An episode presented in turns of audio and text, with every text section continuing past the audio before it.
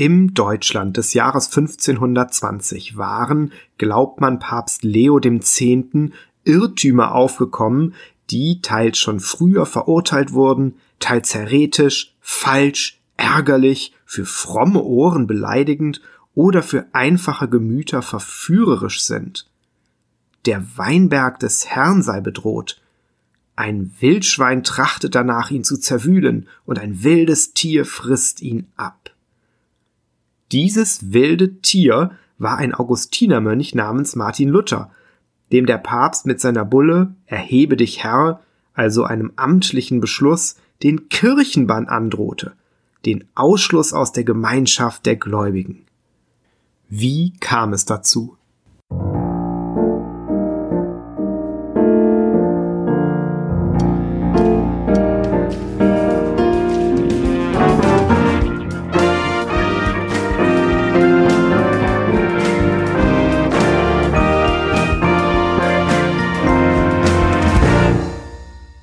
Hier ist Bibel Plus, der Podcast rund um die Heilige Schrift und den christlichen Glauben mit einer Spezialausgabe.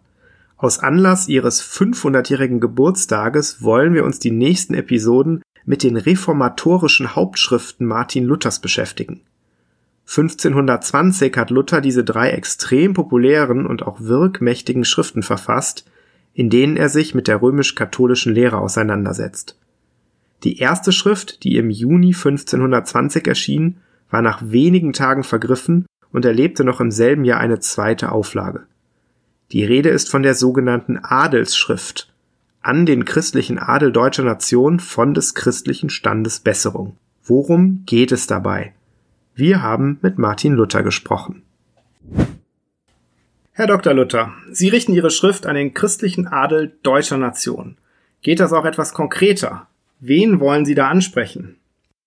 Also zuallererst ist die großmächtigste kaiserliche Majestät angesprochen, aber auch die Obrigkeit im Reich insgesamt, also die Landesherren. Mhm. Was hat Sie veranlasst zur Abfassung dieser Schrift? Die Not und Beschwerung, die alle Stände der Christenheit drückt. Sie bewegen nicht nur mich, sondern eigentlich jedermann. Dabei suche ich die Hilfe zuallererst mit ernstlichem Gebet bei Gott.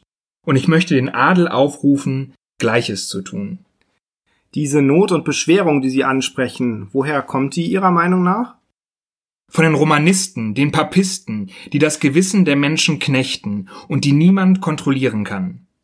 Möchte man mit weltlicher Gewalt etwas gegen sie tun, behaupten sie, die geistliche Gewalt stehe über der weltlichen und man könne ihnen deshalb nichts anhaben. Zeigt man auf, wie ich das zum Beispiel getan habe, dass zahlreiche ihrer Lehren gegen die Heilige Schrift sind, erwidern sie, niemand dürfe die Heilige Schrift auslegen als allein der Papst. Droht man ihnen dann mit einem Konzil, also mit einer Versammlung der Kirche, erdichten sie, ein solches Konzil könne nur der Papst einberufen, der das natürlich nicht im Sinn hat, oder höchstens dann, wenn er Gewalt über alle Ordnung des Konzils bekommt. So machen sie den Fürsten und Königen mit ihren listigen Schreckgespensten Angst, dass die Fürsten denken, sie lehnten sich gegen Gott auf, wenn sie gegen Rom protestieren. Sind Sie denn nicht der Meinung, dass die geistliche Gewalt der weltlichen überlegen ist? Ich bin nicht mal der Meinung, dass wir überhaupt zwischen geistlichem und weltlichem Stand trennen sollten. Dass Papst, Bischöfe und Priester geistlich, Fürsten, Handwerks- und Ackerleute aber weltlich sein sollten, ist eine sehr feine Erdichtung und Trug. Die Schrift sagt ganz anders, dass nämlich alle Christen wahrhaftig geistlichen Standes sind. Paulus schreibt, dass wir allesamt ein Leib sind. Es gibt nur ein Evangelium, eine Taufe, einen Glauben. Deswegen sind wir alle auf gleiche Weise Christen, denn das Evangelium, die Taufe und der Glaube, die allein machen einen geistlich. Jemanden zu ordinieren oder zu weihen oder ihn in besondere Gewänder zu stecken, kann einen Ölgötzen oder Heuchler machen, nimmermehr aber einen geistlichen Menschen. Heißt das, Sie sind der Meinung, dass letztlich alle Christen Priester sind? Petrus ist dieser Meinung, der Mann, auf den sie sich die Papisten berufen.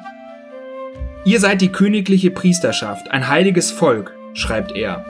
Und Johannes erklärt in seiner Offenbarung, dass Jesus uns durch sein Blut zu Königen und Priestern gemacht hat. Und was ist mit den Bischöfen? Welche Rolle sollen die denn noch spielen? Der Bischof übt das Amt für die aus, die ihn erwählt haben. Wenn zehn Königskinder alle gleiche erben, einen von ihnen erwählten, das Erbe für sie zu regieren, bleiben sie doch alle Könige und von gleicher Gewalt, obwohl sie einen mit der Regierung beauftragen. Genauso auch wir. Wenn eine Gruppe Christen in der Wüste ausgesetzt ist und er wählte einen unter ihnen, um zu taufen und zu predigen, der wäre genauso ein Priester, wie wenn alle Bischöfe ihn geweiht hätten. Denn was aus der Taufe gekrochen ist, das kann sich rühmen, dass er schon zum Priester, Bischof und Papst geweiht sei, auch wenn es nicht jedem gebührt, ein solches Amt auszuüben. Und was bedeutet das jetzt für das Verhältnis von weltlicher und geistlicher Gewalt? Wenn man behauptet, die weltliche Gewalt dürfe die geistliche nicht strafen, dann heißt das so viel wie, die Hand soll nichts tun, um dem Auge zu helfen. Ist doch alles ein Stand und ein Leib. Ein Glied soll dem anderen helfen und ihm zur Not auch wehren. Darum sage ich, dass die weltliche Gewalt ungehindert ihr Amt ausüben soll, beträfe es nun Priester, Bischof oder Papst.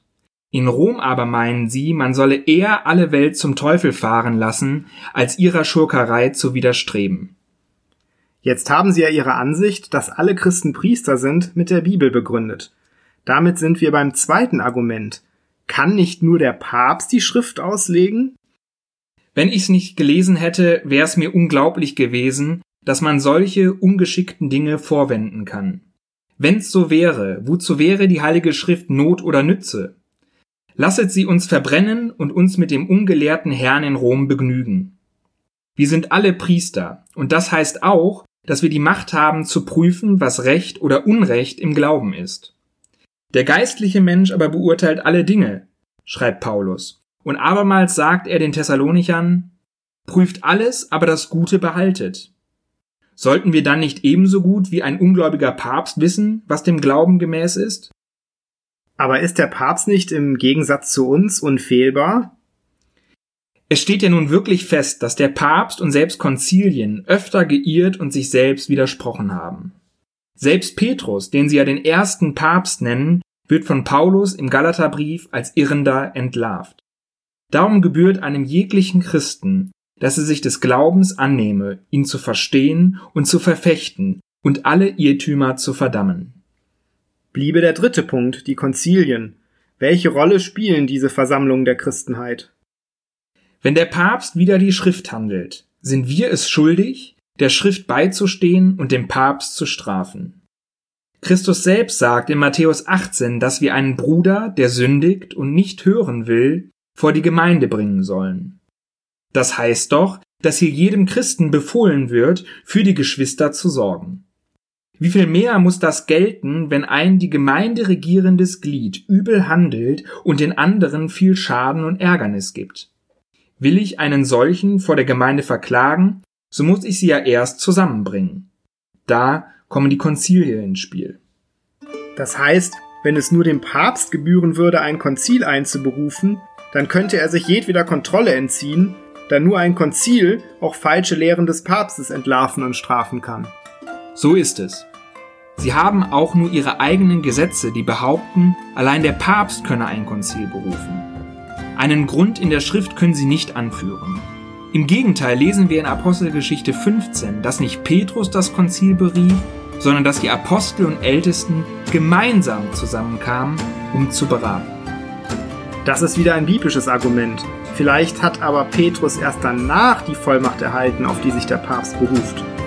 Auch das ist nicht richtig. Auch das Konzil von Nicäa, das berühmteste Konzil, hat der Papst weder einberufen noch bestätigt, sondern der Kaiser Konstantin. Und nach ihm haben viele andere Kaiser das gleiche getan. Das müssten ja alles ketzerische Konzilien gewesen sein, wenn allein der Papst die entsprechende Gewalt hätte. Einverstanden. Aber warum richten Sie Ihren Aufruf an den Adel?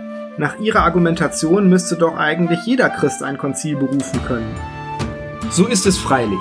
Es vermag aber niemand so gut wie das weltliche Schwert, besonders wo sie nun auch Mitchristen sind, Mitgeistliche, die ihr Amt so ausüben sollen, wie es Not und Nütz ist vor Gott. Die Obrigkeit aber zögert, weil die Gewalt des Papstes dagegen ist. Es ist keine Gewalt in der Kirche außer zur Besserung. Niemand in der Christenheit hat Gewalt, Schaden anzurichten oder zu verbieten, dem Schaden zu wehren. Wo der Papst also seine Gewalt gebrauchen wollte, ein freies Konzil zu verhindern, sollen wir ihn und seine Gewalt nicht ansehen. Und wo er bannen und donnern würde, sollte man das als eines verrückten Mannes Vorhaben verachten. Das sind harte Worte, vielleicht auch riskante. Es sind schon Wunderzeichen für den Papst wider die weltliche Gewalt berichtet worden. Christliche Gewalt vermag nichts wider Christus.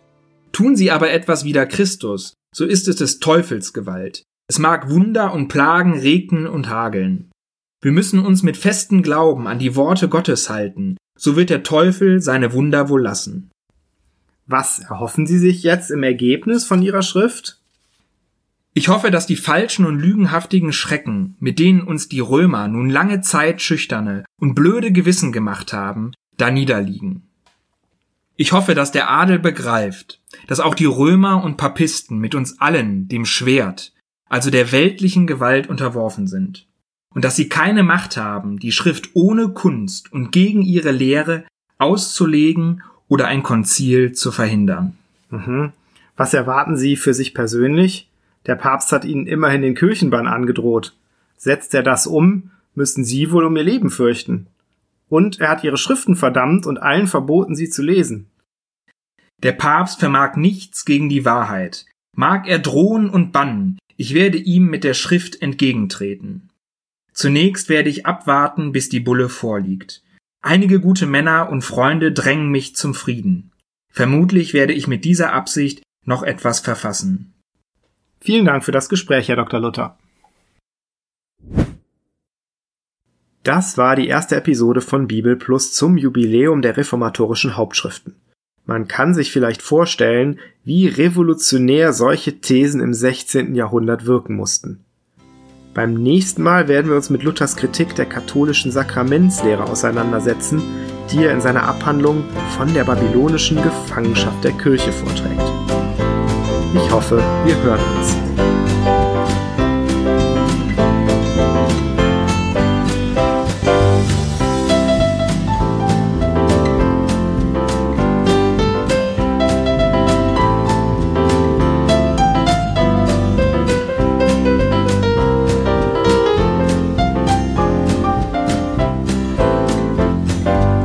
Das war Bibelplus, der Podcast rund um die Heilige Schrift und den christlichen.